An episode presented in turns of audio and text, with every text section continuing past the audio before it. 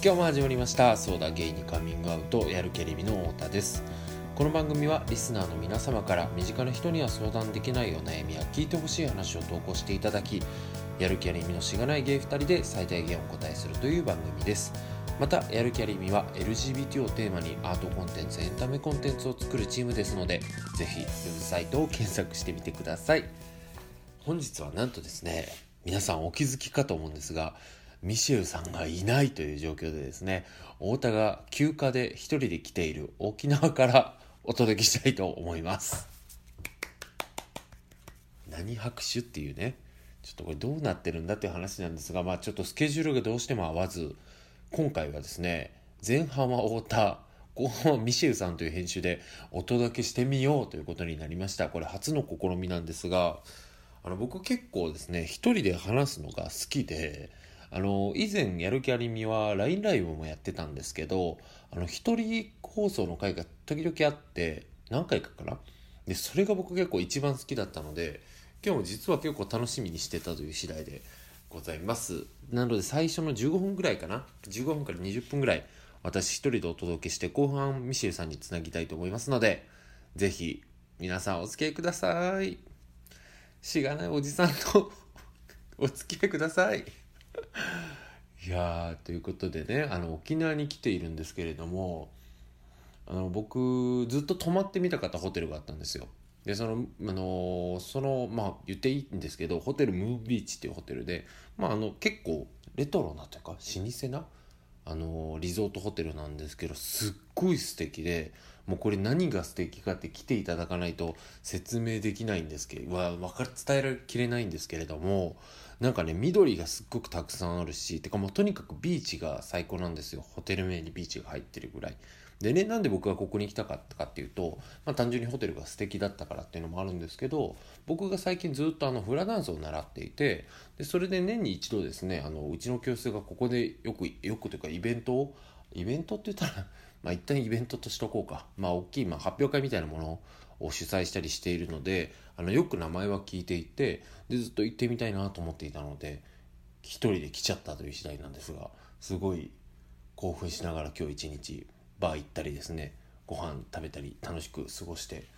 おります。でまたですねなんで僕こんな一人で旅行行ってるのか一人で来てるんですけど一人で旅行行ってるのかというとですねあの大体その3ヶ月に1回ぐらいまあ自分のこの3ヶ月の振り返りとか色を兼ねて、まあ、どっか行ったりですね時間をとってあの今後どうしていこうかなとかこの3ヶ月どうだったかなみたいな時間をとってるんですね。でなんかちょっとあの、まあ、夏の終わりだしとかあのこの3ヶ月ぐらい結構自分的にはハードだったので あの時間をとってこういうちょっとホテルに行ってみるとかもいいかなと思って来た次第でございます。でなんかすごく超楽しめててなんか一人でホテルで楽しめるようになったとかなんか大人だなと思ってちょっとすごい、まあ、喜んでます。まあ年も31なんで当然なんですけどそんな感じで元気にやってまいりたいと思いますということなんですがあの最初にまいつも雑談話してるじゃないですか。もうこれすでに今ここまでも雑談なんですけど一個すっごいみんなに皆さんに共感したい共共有したいことがあってなんかね部屋でホテルってルームウェアあるじゃないですか。ルームウェアでなんかねあれなんであんな形なんでしょうねって思いません？ちょっと皆さんあの想像してるやつと多分きっと僕一緒だと思うんですけどあの何て言うんでしょうね。ストーンと落ちたなんかあの竹感が絶妙にこれは誰が嬉しい竹なんだろうっていう竹であの袖とかもね僕が着ると今着てるやつがなんか七分袖っていうか六分袖ぐらいの状態でですねあの素材はまあ確かに汗をよく吸いそうなんですけども特徴のないストンと落ちたですねなんかあるじゃないですかルームウェア。あれって本当改善の余地ありますよねって超思っててこれはなんかあれなんですかねだからおじいちゃんおばあちゃんとか若い人とか誰でも着れるみたいなそういうユニバーサルデザイン的なものを目指してみんな嬉しいものを目指してみんなに嫌われてるみたいになってるんですかね。いや嫌われてるのか分かんないんですけど結構なんかルーメアがもっと上がるもんだったら結構もっと僕なんかそれだけですごい付加価値自分感じちゃうんじゃないかなって思ってなんかあのムーンビーチ これムーンビーチの関係者の方とか聞いてたらどうしよう。聞いてないよな。いや小社名あげちゃったけどこれダメなのかなちょっと僕もそこら辺分かってないんですけど分かってないのにやっていいのかよって話なんですがまあねなんかちょっと届いてたらあれなんですけどホテルとか何ていうかホテルというかホテルも全体もそうですし室内というかもすっごい素敵なんですよお部屋も。で本当に今回シーズン、まあ、オフに入り始めるところでしたしちょっと何でしょうね。僕が来た日にちもなんかすごく人気な日程とかではないので一般的にそういう連休とかねとかではなくて平日に休みを取ってきたのですっごいお手頃なお値段で食事もついてきてるのでなんか本当にコスパ最強って感じなんですけどもルームウェアだけが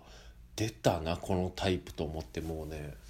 なんか普通にちょっとパジャマとかの形だったらいいのになとかでも上下分かれてたら嫌な方とかいんのかなとかなんでこのそもそも上下分かれてすいませんサスサスして僕がルームウェアをサスサスしてる音がちょっと今かすかに入っちゃいましたがなんでこの上下分けないタイプになってるんだろうっていうこの謎をですね。もし分かっている方いらっしゃったら Twitter とかで是非あのあっとやる気ありみでつぶやいてくださればなというふうに思いますがそんな感じでそろそろじゃあ 始めていこうかな本題の方に。いやーほんと今日楽しかったわ。なんか久しぶりにプールとかも入ってですね一人で。なんかめっちゃあの何て言うんですかあのインフィニティプール的なあの海とちょっと見ようによったらつながって見えるみたいなのあるじゃないですか。結構綺麗なプールなんですけどあの夕方がすごいね綺麗なところで夕方時もずっとプールで3組のカップルが抱き合ってそのまあインフィニティのあのプールと海の境目のねところら辺でこう抱き合ってすっごい楽しそうにしてたんですけど全く空気をまず太田さん一人でですねそこの3組と等間隔で並んで一人でですね夕日を見ながら過ごしてました。自分も強くなったなと感じましたがさていきたいと思います、えー、じゃあ今日はですね頂いてるお便り。愛知県在住の35歳南千田子さん。です。はいお手紙読みたいと思います。はじめまして35歳のバツイチ子持ち2人子持ちの女南千田子と申します。離婚して3年が経ち精神的に誰かに寄りかかりたい誰かに甘えたいとふと強く感じる時があります。しかしバツイチはいいけど子持ちは無理です。やシングルマザーは子供のために尽くすべきなど実際にこう言われて新ママはなかなか恋愛に対して厳しさを感じました。てんてんてん。漫画みたいな恋をしてみたいと思うけど現実を見れば恋愛の土俵にすら立てないのかと。いっそ恋愛を諦めた方が生きやすいのかなと強制的に諦めようとしています。皆さんはどう思いますか？ということなんですがマジこのシングルマザーは子供のために尽くすべきとか言って何なの？もうなんか手紙読む自分が書いてきたやつ読む前に言っちゃったけどむちゃくちゃはあって思いましたこれ。どうですか？本当なんか。もうあの手紙にも書いたんですけどなんかいやあんたの願いがそれならあんたはそうしないよって感じですよね 別に。なんかこういうべき論とかってなんかあれ何なんでしょうね？なんかべき論結構平気で言う人ってなんかべき論がその人にとって軽いもんなんですかね？なんか僕って結構何なんでしょうね？意外がられるんですけど多分なんかなんだろう教育というか親の育て方とかの影響もあったのか何か人に僕意外とこうすべきだよとか言われたら急にこうなんだろうなちょっとこうなんていうの？隷属してしまうというかあ隷属してしまう？日本語おかしいな。こうなんかついていってしまうというかそれに従おうってするっていう反射を僕見せるタイプでだから人になんちゃらした方がいいよなんちゃらすべきだよって言われたら急にすごく緊張するしちゃんとそうしないとって思っちゃうタイプなんですよ。だからなんか僕人にこうすべきだよとかこうした方がいいよっていうのすごく慎重になりますし言おうって思った時って本当にこうなんだろうなマジでこれだけは自分は信じてるって強い意志を持って言う時しか言わないのでなんか割と軽めになんかこうした方がいいよとかこうすべきじゃんみたいなこと言う人ってなんかあんまりそういうのを人に言われても聞かないし自分の言ってることもなんか話半分で聞いてよって思ってんのかなって思うぐらい僕にとっては結構なんちゃらすべきっていう言葉ってすごく繊細な言葉なんですけどなので多分そういうのって軽々しく言える人ってなんか話半分に聞いてるし聞いていいと思ってんじゃないですかとも思いましたね。うん。すごい嫌だなって感じでした。なんかだってもうねもう手紙読む前に話しまくってますけどなんかわかんないじゃないですか生きてて正解なんかね。もうそもそももうなんか地球人1回目みたいな感じでみんなやらせてもらってるわけでね。なんか正解なんかわかんないしでなんか最近あのうちのおかんがなんか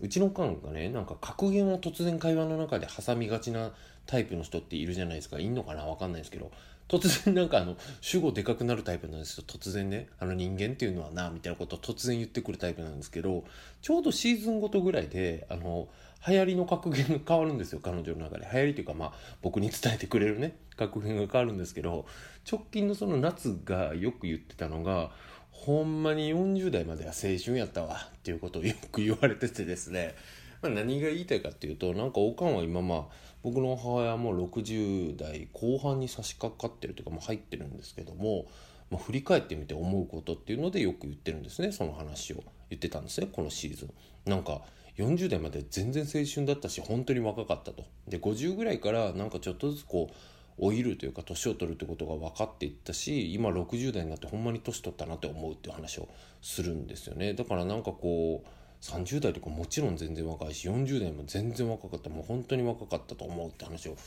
超するんですよ。でまあそれとともに、まあ、だからなんかこう40代まででなんか妙に大人ぶったりとか達観したように振る舞ってなんか言うような人とかいますけどそういうのって別に聞く必要ないんだなって僕は受け取りましたしなんかみんな分かってないことの方がずっとずっと多いままこれからも生きてると思うんですよ10年20年ね。でなんなら分かんないですうちの母親だって今65で85になったら65の時全然分かってなかったって思うのかもしれないですしなのでなんかほんまにこう人生でこうすべきだよとかこれが正しいよって言えることなんか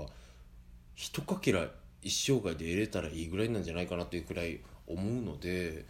なんか何かをすべきなんていうことって信じずに自分のなんかねエネルギーとか自分の意思を信じてやっていけばいいんじゃないかなってことを思うんだなって感じでもう手紙なんか書いてないのに12分も経っちゃったんだけどびっくりしない？じゃあちょっともうあと本当に やばいな。僕すげえなやっぱこう僕すげえなっていうのはこれなんかもう余裕で喋れるわ。本当に。なんかなんとこの才能なんかで活かせないのかな本当。各社ね皆さんこうメディアの方ぜひ僕をねラジオにアサインしていただいてお問い合わせねお問い合わせ info.arimi.gmail でありみ全部小文字ですので info.arimi でお待ちしてますんでよろしくお願いしますというねあるわけもないあの宣伝をしてしまいましたけどもじゃあいよいよちょっとあの手紙をお読みしたいと思います。で先ほど話したことと重複しているので、まあ、そこら辺はさらっと聞いていただけたらと思います。ちたこさんこんにちは。太田です。お手紙ありがとうございます。さて子供のために尽くすべきと言われたとありますがまずあんたの願いがそれならあんたはそうしないよ。ちたこはあんたじゃないかんな。って話だなと思いました。っ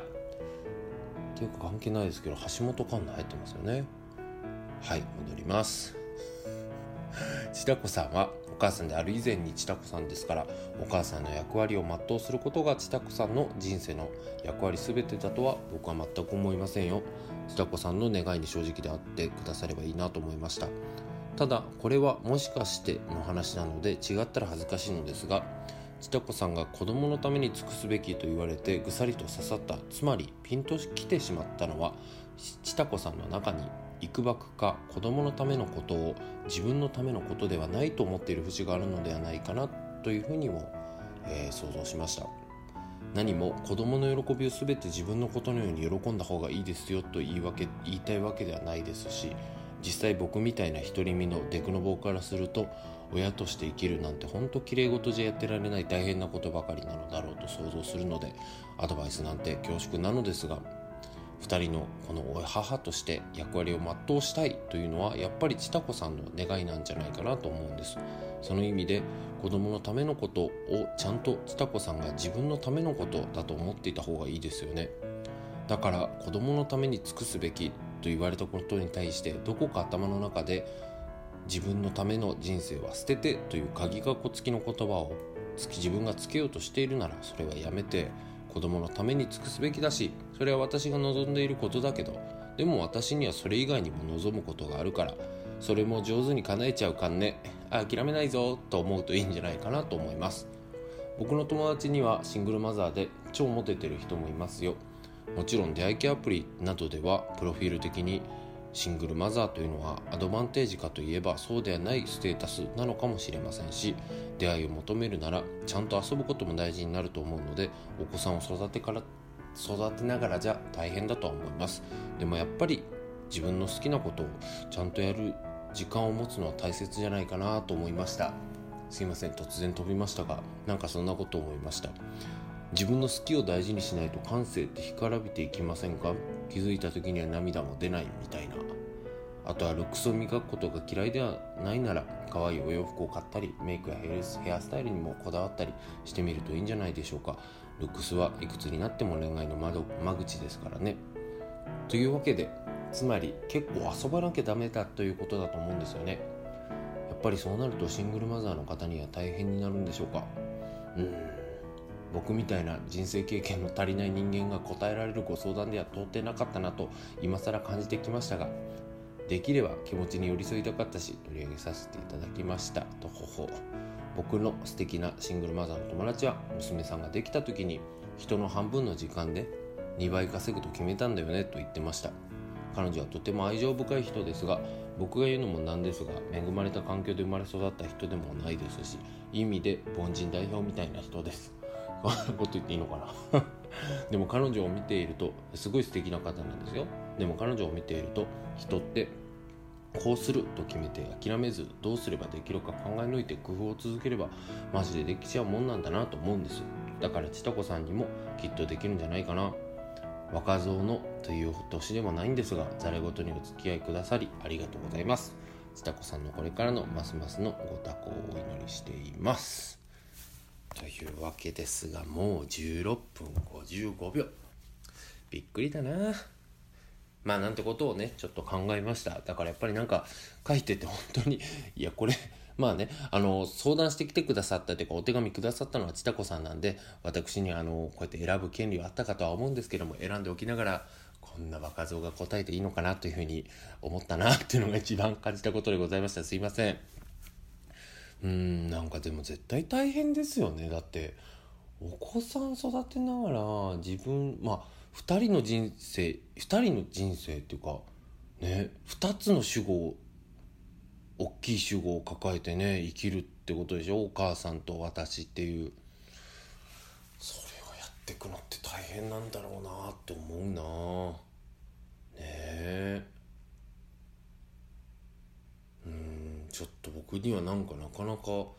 想像を絶するわ。うん、でもなんかそのさっき言ったその僕の友人っていうのはさくちゃんっていうね桜林直子直子さんっていうまあエッセイストって言ったらいいのかなクッキー屋さんをやっててでご自身がシングルマザーっていうことも、えー、公表して、えー、文章書いたりとかいろんなことされてる方なんですけどお子さんもイラストレーターですごい活躍していてアーチンっていうね。でもなんかさくちゃんはアーチンに対して基本的に本当にこう一人間同士として私はこういうのが嫌だからこうしたいとかさくちゃんにはあのお互いにこうちゃんと語り合うみたいなことをちっちゃい子が大事にしてきたみたいなことは言っててなのでなんかそういう親子関係もあるんだなとかっていうのはなんかさくちゃんのそういう親子関係っていうのはつまりなんだろうあまりこうお母さんっていう主語と自分っていう主語が分離しすぎない親子関係っていうのもなんかあるんだなみたいなことはなんかさくちゃんのを見てて思ったんだよな。だからなんか何なんだろう。うーんなんかこうささくちゃんのさっきのその鋭いというか人の半分の時間で2倍稼ぐって決めたみたいなさなんかお金のこと、まあ、権利を得るためになんだろうな権利を奪われることを除外するって大事じゃないですか。だからそう考えた時にこうお金のことって権なくなっちゃったらいろんな権利を剥奪自由意志みたいなものを剥奪されていってしまうからなんかそこは絶対にクリアするって決めたさくちゃんってすごく僕は素晴らしい人だなと思うしなんか鋭いなとも思うんですけどでもなんかそこさえクリアしたらなんかあとはなんか母親としての在り方とかってなんか本当に今言ったようなさくちゃんみたいななんか対等な関係も親子として素敵じゃないですかだからなんかこうすべきみたいなことってそんなほとんどないんじゃないかなみたいな。うんことを僕は思うので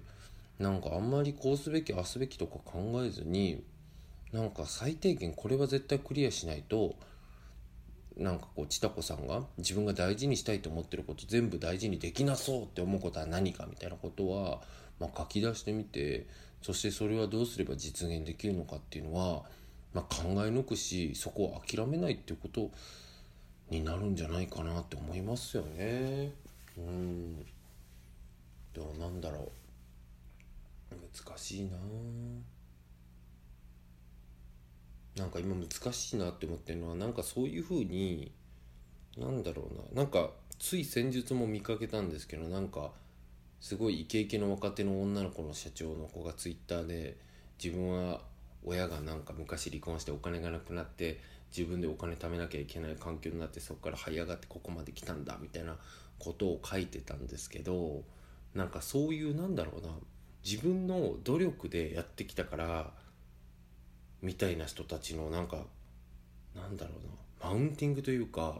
なんだろうな先天的ではないもの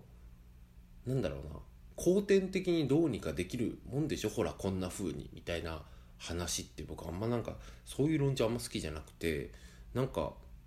先天的なものは仕方ないとされるけど後天的に努力できる努力とかっていうものってしない人のことを怠慢って呼んだりする言ったりするじゃないですか。でもそんなことって決してないなと思っててなんか人には人のいろんなこうね条件の掛け合わせとかもちろんその人の性格とかいろんなものがあってやろうと思った努力もうまくいかないとかだったりするからだからなんか今僕が言ったようなこともそうすれば千田子さんがなんか諦めずやれば冷静に考え抜けばできるんじゃないかなみたいな話ってなんか僕はなんかどっかであんまり強く言い過ぎたくないなって思っちゃうんですけどでもじゃあどうすんのみたいなっていうことになったら諦めようとか言うのも嫌だし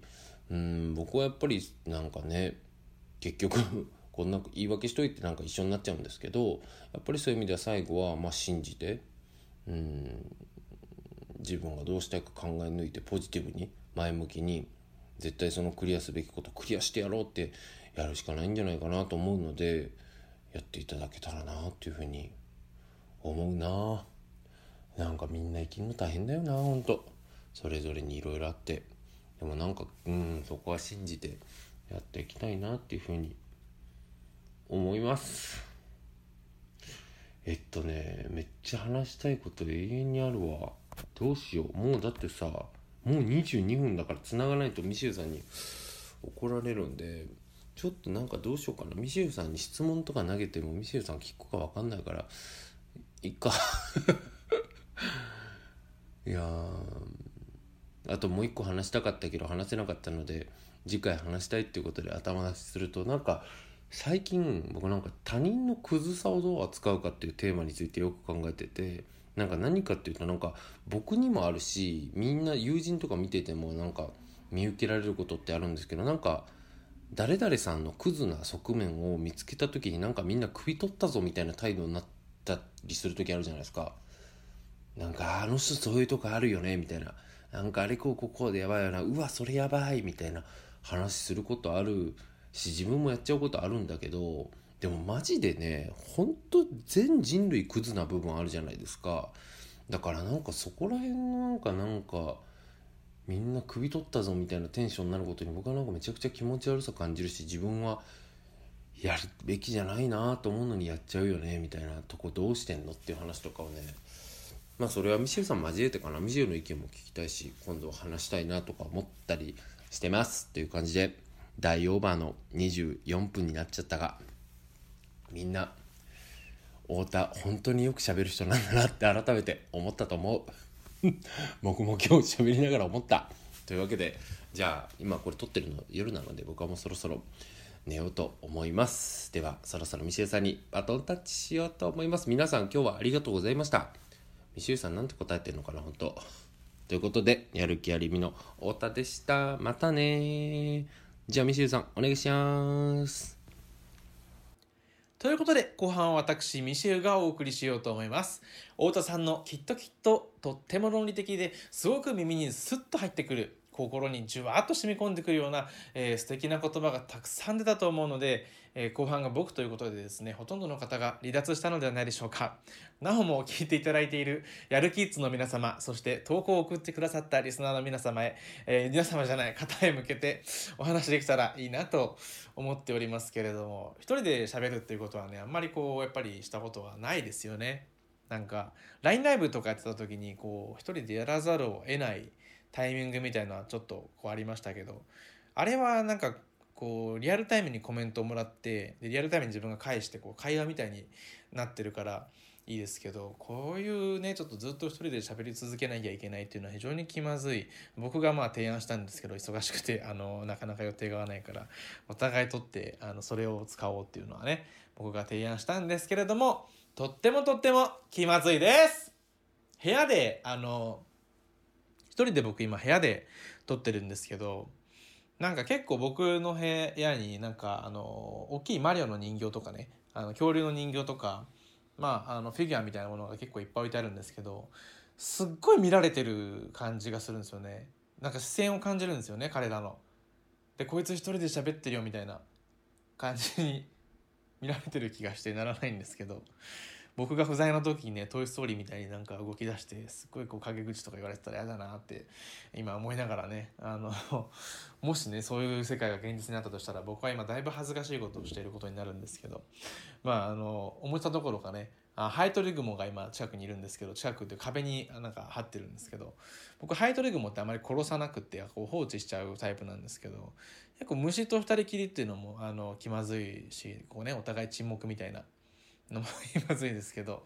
まああのそんな話は置いといてですね、えー、いつも通り、まあ、雑談といってもね一人なのでまあ最近どうしてるかっていうねあのことなんですけどどうしてるかっていうことを太田さんは話したのかな？うん、何してるかっていう。僕はあの今日今撮ってるのが、えっと、火曜日で3連休を明けて、えー、今日仕事してきたんですけれども。もう3連休はね充実した穏やかな日々を、えー、過ごしましてえー、土曜日はあの仲のいい友達のね新居に遊びに行って、ね、カレーを作ってくれたんですけどスパイダーマンのあのスパイダーバースのブルーレイを僕が持ってってそれを見てで日曜日は雨の中ねあの夜友達と表参道のすごく場違いなピザ屋さんに行ってねでっかいピザ頬張って、まあ、顔と体型的には場違いじゃないですけどね僕は。ただいかんせんおしゃれさんが多いのでねちょっと気まずい、えー、思いをしながら美味しいピザを食べて昨日はあの女の子の友達とあの彼女の息子ちゃんの、えー、2歳の子とね0歳の赤ちゃん超かわいいあの赤ちゃんと、えー、他数名のねゲイの友達と一緒に56人のママとして、えー、子供2人とね公園でピクニックしてでその後解散して今度はあの姉の家に遊びに行って夜これまたニッチャイの可愛い可愛いい僕の甥っ子とね1時間ぐらい、えー、トミカとプラレールで遊んでで姉の旦那とかお兄さんがねピザ取ってくれてあの食べて帰って寝て起きて仕事して帰ってきてこのポッドキャストを撮っているというわけなんですけれども転職してからねこうカレンダー通りの休みになってあの友達と休みが合うようになったんであ昼間から遊んだりとかね次の日気にせず遊んだりとかすることが増えてありがたいですけれどもね。皆さんいかがお過ごしでしょうか？ねえ。そろそろねまあね。本当に一人で何を喋っているんだか。まあ一人ではないよね。あの聞いている方がいると信じて喋ってるわけですから。皆さんと僕は今ねコミュニケーションをとっているということで、えー、そろそろそういう話は置いといて、えー、いただいたご相談に対するね。思いというか意見というか、えー、何なりを述べられたらいいなと思うんですけれども南南千田子さんという方からですね35歳の方から、えー、来てるんですけれどもこれいつも通り手紙に書くのかどうかみたいなことをね実は太田さんと話してなくってま、多分そういう認識なのかもしれないですけどなんかこの前半と後半分けてる中でこう後半また一人で僕手紙みたいなのも変な感じするというかこう対面で話してないのでなんか手紙とその後で重複しまくりそうな気がするのでちょっとこのままで、えー、いこうと思いますけど、えー、ちたこさんですね。本当にもうあのー、偉いですね。本当に。本当にもうね人を育てるっていうことだけでももう100点の尊敬をするんですけどしかも一人でっていうね。それはもう何年経ってもねこう誰かに寄りかかりたいとかまあ甘えたいとかって思いますよね。なんかでもただ文面見る限りこういろいろね恋愛の糸口になるようなことって、えー、お試しになったんじゃないかなと思うんですけどなこうすればいいのではということもなかなか僕の経験だと思いつかないんですけどなんかこう恋愛の土俵にすら立てない現実っていうのはちょっと違うなと思っていて単にこうなんだろう立つ土俵が他にきっとありますよっていうふうに思うんですよね。なんかこうバツイチはいいけど子供は嫌だとかシングルマザーは子供に尽くしなさいみたいなことを実際に言われたというふうにおっしゃってるんですけど、まあ、そういうふうに言う人もねいるとは思うんですけど当然そうは思わない人もあのいてちゃんとちたこさんのいいところを見てくれたりとかでなんならシングルマザーっていうことをプラスに取る人もいるだろうし例えばなんか僕とかだとまあゲイですけど自分がストレートだったとしてこれすごい偏見交じりしてちょっとこうなんか属性にとらわれたことに、えー、言っちゃうのでちょっと嫌な気持ちになる人いたらごめんなさいなんですけどなんか僕はシングルマザーの人って結構、まあ、強くてなんか尊敬みたいな尊敬ポイントになるんですよねしかも子供も引き取っててってなると。でなんか前の方とこうどんな別れ方をしたかってわからないですけどもしかしたらねこう相手に不幸があってあの先立たれるっていうこともあればなんか一緒に生活する上での考え方の違いとかね、まあ、人としてどうしてもこうお互いかお互いなのかこう一方なのか許せないことがあってっていうふうな形かもしれないですしとにかくでもこうおっしゃってるのはなんか相手が子供さんを嫌がるというところが大きいなってこう感じてるんじゃないかなって思うんですけどなんか子供を嫌がらない人も絶対いるにはいてで僕の友達にもあの同い年なんですけど年上の子持ちのシングルマザーの方と結婚した人とかいますしなんかあの本当このポッドキャスト撮る前にでもね話聞けたらよかったんですけど彼はもともと奥様と一緒にいたお子さんと要は今はあの血のつながりのある次に生まれたお子さんと、まあ、一緒にみんなで暮らしていてこうどちらももちろん等しくね当然のように愛を持って接していますしなんか別に子供が好きな人とかだったらあのシングルマザー新ママとね付き合うっていう選択肢もあるよっていう人も全然少なくはないじゃないかなと思いますけどね。なんかバツイチはいいけどとかっていう人とはこう何で知り合ったのかがね分かればもうちょっとなんかねどどうすればいいのかなっていうのが思い浮かぶこともできると思うんですけど。なんかまあでも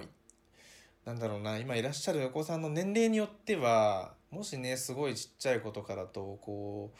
ご両親とかね頼れる人がいるかどうかにもよると思いますけどまあね子供に寂しい思いさせられないみたいなのも絶対あると思いますしね。なんかだからその子供を連れてバーベキューバーベキューイベントみたいなのとか行ったらどうかなと思うんですけどね。なんか別に友達が主催するやつでもいいしそんな仲良くない人が主催するやつでも何でもいいんですけどなんかお友達ね1人ぐらい連れて子供と4人とかでねそういうバもちろんバーベキューじゃなくてもいいですけどなんか人が集まる子供 OK だけど子供メインではないイベントとかっていうのなんかあったらね参加してみるとかもいいかなと僕全然それ知らないですけどなんかでもありそうですけどねいっぱいよく土日とかだったら。なんでそういうのをねちょっとこう昨日ピクニックしたことを思い出して思いましたけれども昨日遊んだ子もねあの結婚してまあ夫婦なんですけど旦那さんがかなりあの仕事がちょっと忙しくてあんまり家族でどっか行くみたいなそんなに多くできなくってあの寂しいみたいなあ思いをしてる部分もあるみたいなんで、まあ、だからこう僕だったりとか周りの友人だったりとかと一緒にこう子供ちゃんね可愛い可愛い子供ちゃん連れてピクニックとか水族館とか普通に行ってますけどなんかそういうとこからのあの出会いも全然あると思うんですよね。あとはこうバツイチ同士の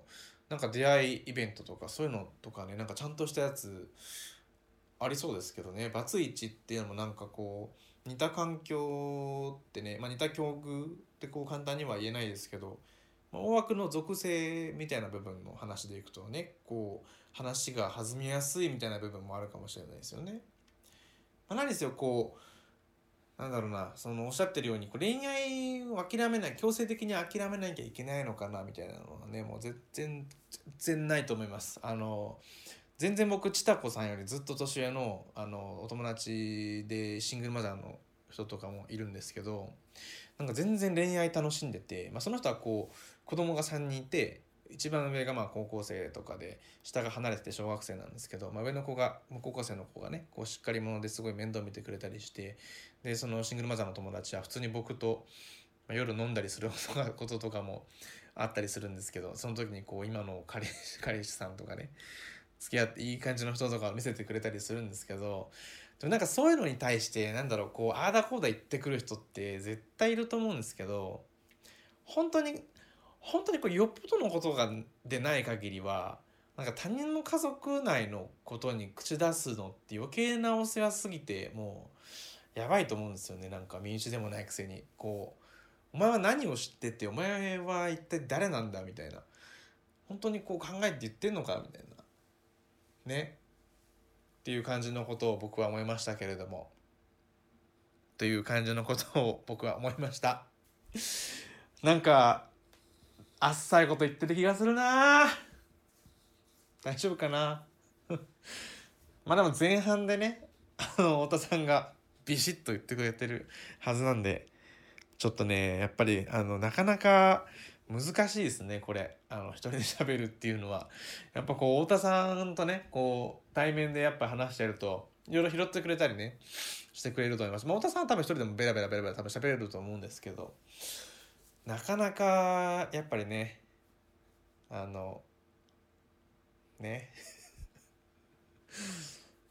まあでもなんかこういい機会ですからね。僕もなんかこう実はあのゲーム実況とかではないですけどなんか結構あのゲームをね夜一人でやってるんですけどなんかたまにこう昔友達とルームシェアをしてた時に隣にねこう座ってあのああだこうだこう僕のゲームプレイに対してこう言ってくるみたいなののがあったんですけど結構そういうのが楽しかったんでなんかそういうのがねあの頻繁にあるといいなと思ってゲーム実況ではないんですけどこうゲーム配信みたいななんか配信してそれに対してコメントをねリアルタイムでこうもらって会話しながらゲームするみたいなことをちょっと今度やろうかなと思ったんでそれのね予行演習的な感じになって、えー、いい機会になりましたけどね。まああのごめんなさい話はそれちゃいましたけどちたこさんね是非あの恋愛していただきたいですね。こう家族内のねこととか周囲の人間関係とか、まあ、ちたこさんのことを知らないので本当にこうこうしないのとかはないですし、まあ、僕だったらやっぱりこう子供が健やかにねあの育つことをまずは優先するとは思うんですけど、まあ、そこをいい加減にさえしなければねあの恋しちゃおうって思いますよ。という感じですかね。下子さん。下子さんありがとう。ね。そんな感じで。ごめんなさい。ちょっとなんかあの締まり締まりが締めが締めるのが下手っていつも言われてますけどそんなところでね時間も長くなっちゃうと大変なんで今回はねこの辺で終わりにしたいと思います。ということで、えー、ありがとうございました。やる気ありみの後半、ミシェルでした。さよなら。